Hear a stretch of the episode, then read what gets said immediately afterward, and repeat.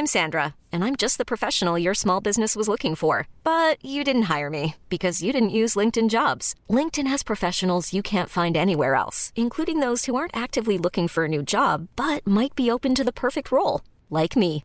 In a given month, over 70% of LinkedIn users don't visit other leading job sites. So if you're not looking on LinkedIn, you'll miss out on great candidates like Sandra. Start hiring professionals like a professional. Post your free job on linkedin.com/achieve today. Salut, c'est Victoire Tuaillon. Ces derniers mois, avec mon équipe, on a travaillé sur une série exceptionnelle.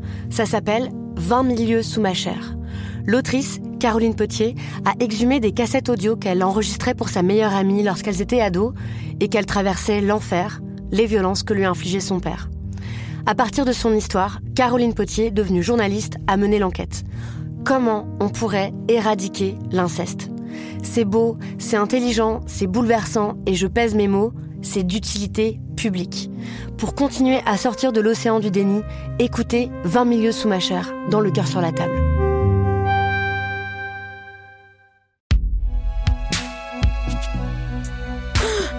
Binge Audio C'est donc toi?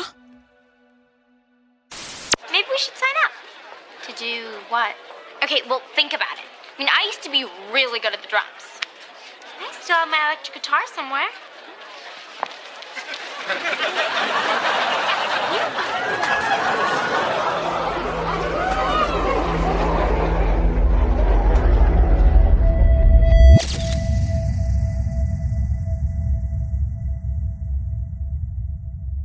Fratrie Rival, épisode 1 Les Sœurs Olsen.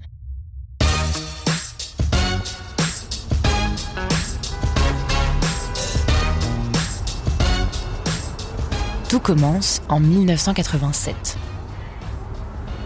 Deux bébés blonds arrivent pour leur premier jour de tournage dans un studio à Los Angeles. Elles ont 9 mois et sont accompagnées de leur mère, émerveillées par l'effervescence du plateau. Et action Allez, on y va, ça tourne dans deux minutes. Est-ce que quelqu'un a vu la maquilleuse? On a besoin d'un raccord. Quoi, ce projo au milieu, là, rangez-moi les câbles, le passage est dégueulasse, putain. Depuis quelques temps, elle les fait participer à des castings, ici ou là, sans grand espoir. Mais cette fois-ci, on dirait bien que ça a marché. Ces deux bébés, qui ne savent pas encore prononcer un mot d'anglais ni tenir debout, viennent de décrocher un rôle dans une toute nouvelle sitcom, Full House, la fête à la maison, en français. Le pitch, un certain Danny Tanner a épousé Pam Katsopoulis. Tous deux ont eu trois filles, DJ, Stéphanie et Michelle, respectivement âgées de 10 ans, 4 ans et 9 mois. Mais Pam a été tragiquement tuée dans un accident de voiture à cause d'un conducteur bourré. Alors pour l'aider à élever ses filles, son meilleur ami et son beau-frère viennent s'installer chez Danny, histoire de retrouver un foyer stable et heureux. Au fil des saisons, des amours des uns et des autres et des naissances, la maison s'agrandit, allant jusqu'à neuf, d'où le titre Full House. Dans le rôle de Michelle, vous l'aurez compris, ce sont les deux jumelles qui ont été prises. Pourquoi deux? Parce que les règles sur un tournage sont très strictes. Si on filme un bébé, on ne peut le faire travailler que 20 minutes par jour. Pas plus. Question de législation. Deux enfants, ça veut donc dire qu'on peut les faire jouer à tour de rôle et ainsi alterner leur présence à l'écran sans que personne ne s'en aperçoive. Au début de la série, les producteurs ne veulent d'ailleurs même pas que l'on sache qu'elles sont deux à tenir ce rôle. Le générique crédite Michelle comme étant uniquement jouée par Mariquette Ashley Olsen. Si elles ont été prises, ce n'est pas tellement pour leur authenticité dans le jeu, mais parce que durant les essais, elles sont les seules à ne pas avoir pleuré. Après une première saison réussie, leur mère hésite à les faire travailler à nouveau, mais la production lui propose d'augmenter leur salaire. Alors elle rempile. Et progressivement, au fur et à mesure des saisons signées, ces deux bébés blonds grandissent devant nous.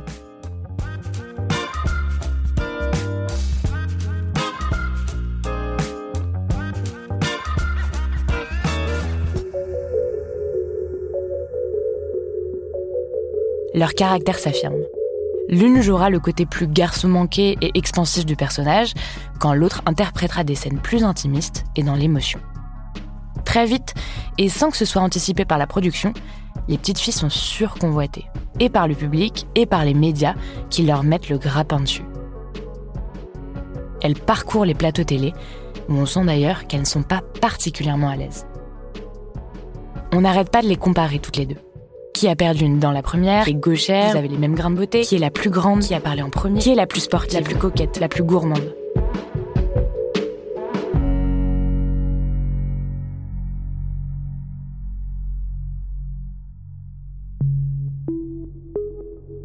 Les jumelles jouent le jeu, certes, mais il faut croire qu'elles n'ont pas tellement le choix.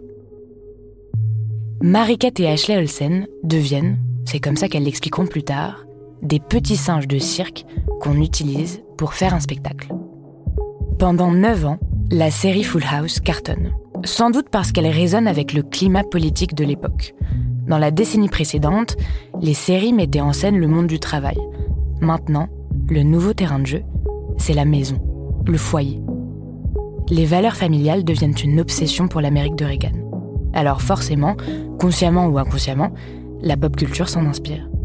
Pour les téléspectateurs et téléspectatrices, voir des familles monoparentales à l'écran, ça montre que sans aide, on s'en sort et on est même hyper heureux.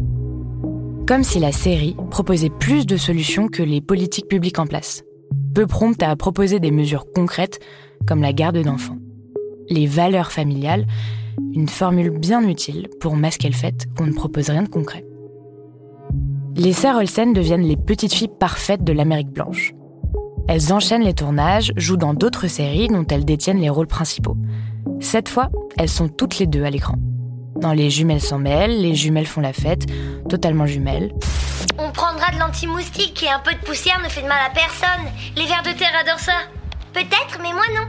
La mode, c'est plus ton style. Mais tu verras, on va s'amuser. Leur père en profite pour créer une boîte de production où elles sont associées. Et on peut dire qu'on a bien su capitaliser sur elles. Le marché des préadolescentes bas son plein et Mariquette et Ashley en sont les porte-drapeaux. Coffret DVD, jeux de société, jeux de société électronique, jeux de cartes, poupées, livres, vêtements, bouteilles de sweatshirt, peluche, tasse, maquillage, sac, poster, sèche-cheveux, porte carte postale, classeur, crop top, barrettes.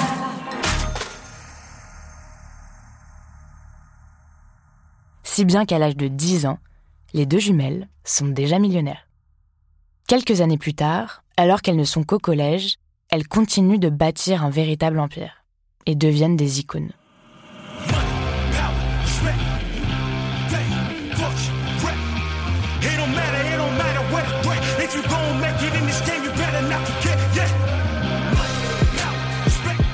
Leur style est scruté dans les magazines et copié.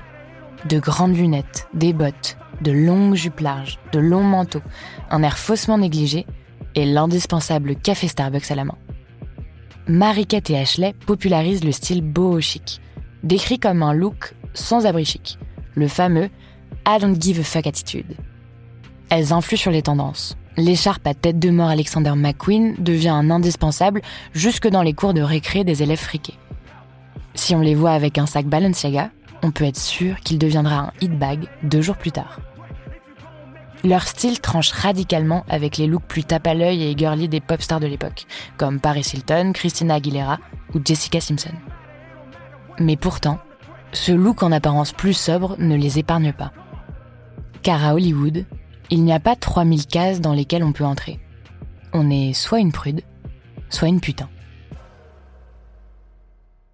Rien à faire, plus elles grandissent, plus Ashley et Mary-Kate sont objectifiées, sexualisées et scrutées pour tout. Leur nouvelle couleur de cheveux, leur sortie, leur fréquentation, est-ce qu'elles sourient, est-ce qu'elles ont un bon teint, sont-elles en couple, ont-elles grossi, minci, qu'est-ce que c'est que ce fashion Donc elle en fait une gueule, immonde ce sac. Mais surtout, la question que tout le monde se pose, est-ce qu'elles sont encore vierges? Le magazine Rolling Stone les décrit en couverture comme le fantasme préféré de l'Amérique. Des sites internet mettent en ligne un compte à rebours pour leurs 18 ans, l'âge de la majorité sexuelle aux États-Unis. Lorsqu'elle co-anime l'émission télé Saturday Night Live, Mary-Kate ironiquement balance au public N'oubliez pas, nous sommes légales dans 4 semaines. Elles ont changé. Elles ne sont plus de jolies petites poupées. Leur dernier film, New York Minute, où elles jouent deux jumelles qui se détestent, est d'ailleurs vu comme celui qui entame cette transition de la jeune fille qui devient adulte. Elles ne sont plus des gamines, mais il faut croire que pour certains, ce tournant est inacceptable. Comme si tout ce qu'on leur souhaitait, c'était qu'elles se cassent la gueule à la prochaine marche. Qu'elles fassent une dépression, ou tombent dans l'alcool ou la drogue, comme beaucoup d'enfants stars, Britney Spears ou Lindsay Lohan pour ne citer qu'elles, qui ont été portées au nu et lâchement abandonnées, dès lors qu'elles ne jouaient plus le jeu de la jeune fille parfaite et docile. Mariquette, Mariquette, Mariquette, Ashley, Mariquette, ouais, super, super, Ashley, Ashley, Où qu'elles aillent, les paparazzis les harcèlent, ce qui provoque en elles des crises d'angoisse très fréquentes. Honnêtement, je suis une épave, déclare un jour Ashley dans le New York Times. Chaque fois que je vois une caméra, je suis une épave. Je réagis comme une femme d'un mètre cinquante dont l'espace est envahi par un groupe d'hommes dont je peux littéralement ressentir l'agressivité. À Los Angeles, c'est encore pire parce qu'il grille des feux rouges derrière vous, et je m'inquiète tout le temps qu'il se passe quelque chose de terrible, que quelqu'un soit blessé à cause de moi. Comment je pourrais vivre avec ça? Je ne peux pas imaginer ce que ce serait d'avoir des enfants sur la banquette arrière, et de devoir traverser ça, et prétendre pour leur bien que je n'ai pas peur. Le poids de Mary-Kate devient une obsession pour la presse People. Les tabloïds décrivent ses jambes comme deux bâtons et ses fesses comme un no-butt, un sans-cul. Elle est contrainte d'annoncer via son agent qu'elle reçoit des soins pour traiter son anorexie, alors qu'elle n'en avait jamais vraiment parlé ouvertement. Les deux sœurs décident de déménager toutes les deux à New York et s'éloignent définitivement du cinéma.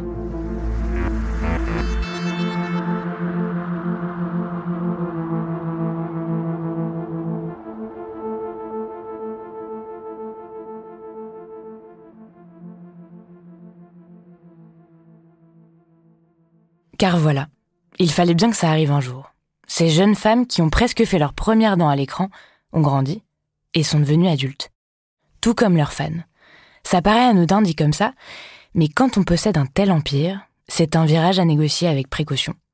Elles doivent adapter leurs produits tournés depuis toutes ces années vers des jeunes femmes à un marché d'adultes, ou bien rejoindre la longue liste d'anciens enfants prodiges qui se sont complètement plantés dans la suite de leur carrière. Ok, le risque est plus ou moins limité. Elles sont les seules sœurs jumelles à avoir une étoile sur Hollywood Boulevard. Forbes les classe 11e au classement des femmes les plus riches de l'industrie du divertissement, avec une fortune estimée à 100 millions de dollars.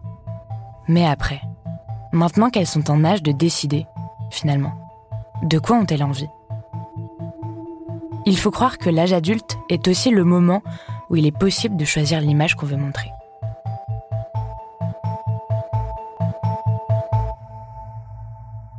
Les sœurs se mettent complètement en retrait des écrans et de la vie publique.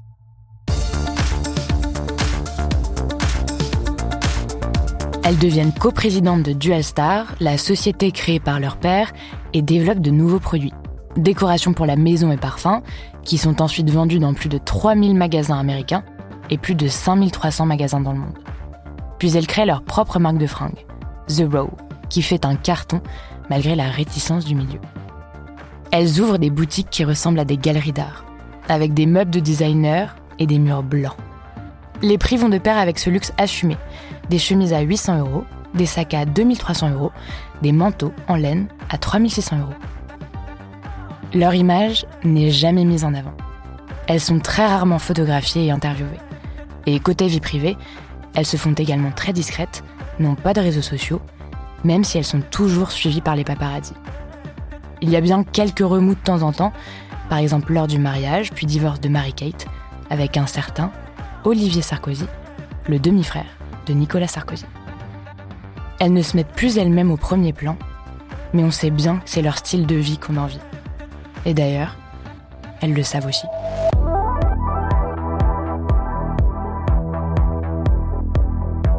On ne peut pas dire que Mary-Kate et Ashley soient exactement des actrices.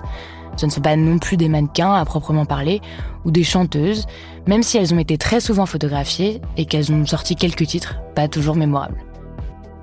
Les sœurs Olsen sont un produit, une marque qu'elles ont créée et qu'elles continuent de défendre ensemble. Ce n'était pas forcément prévisible, car on les a beaucoup opposées. On a tout fait pour les pousser à se détester, dans les interviews, dans les rôles qu'on leur a attribués, dans les ragots qu'on a sortis. On leur a même conseillé de dynamiter leur binôme et d'apparaître seules. Question d'image. Mais dans toutes ces épreuves, elles ne se sont jamais séparées. Elles ont continué à bâtir cet empire ensemble. Un empire aux murs quasiment impénétrables. Et c'est peut-être ça qui les a sauvées. De rester dans cette bulle, à deux.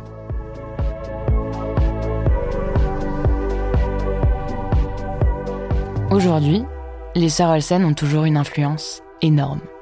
Leurs films et leurs vidéos sont regardés par des fans nostalgiques des années 2000 et leur style vestimentaire est analysé par des comptes Instagram et des blogs. Il y a même un compte dédié à des photos de leurs nombreuses post-clopes. Elles restent ultra influentes, mais arrivent à conserver une parole médiatique rarissime et à cultiver un certain mystère qui fascine toujours autant. Elles ont d'ailleurs refusé de participer au spin-off de Full House, diffusé sur Netflix. En tout cas, sachez-le, si vous réussissez à ce que votre enfant ne pleure pas pendant un casting, il y a peut-être une micro-chance pour que ça change radicalement sa vie, et la vôtre a priori. Mais il est aussi tout à fait probable qu'il devienne un petit singe de cirque que l'on utilise pour faire un spectacle, ad nauseam.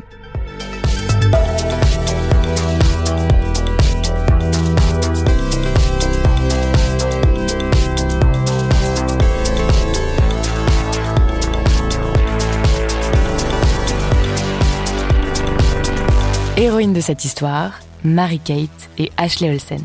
Autrice et narratrice, Juliette Livartowski. Productrice, Naomi Titi et Lorraine Bess. Recherchiste, Cyrine Azouaoui. Réalisatrice, Elisa Grenet et Solène Moulin.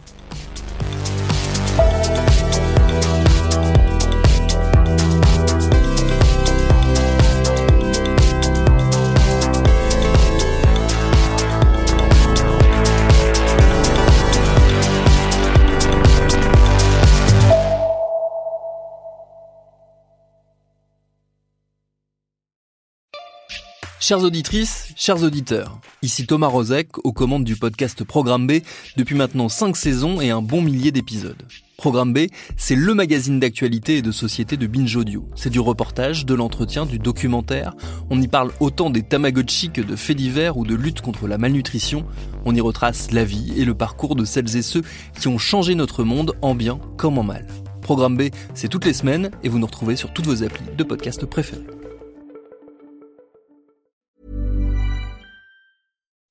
When you make decisions for your company, you look for the no-brainers. If you have a lot of mailing to do, stamps.com is the ultimate no-brainer. Use the stamps.com mobile app to mail everything you need to keep your business running with up to 89% off USPS and UPS. Make the same no-brainer decision as over 1 million other businesses with stamps.com. Use code PROGRAM for a special offer. That's stamps.com, code PROGRAM.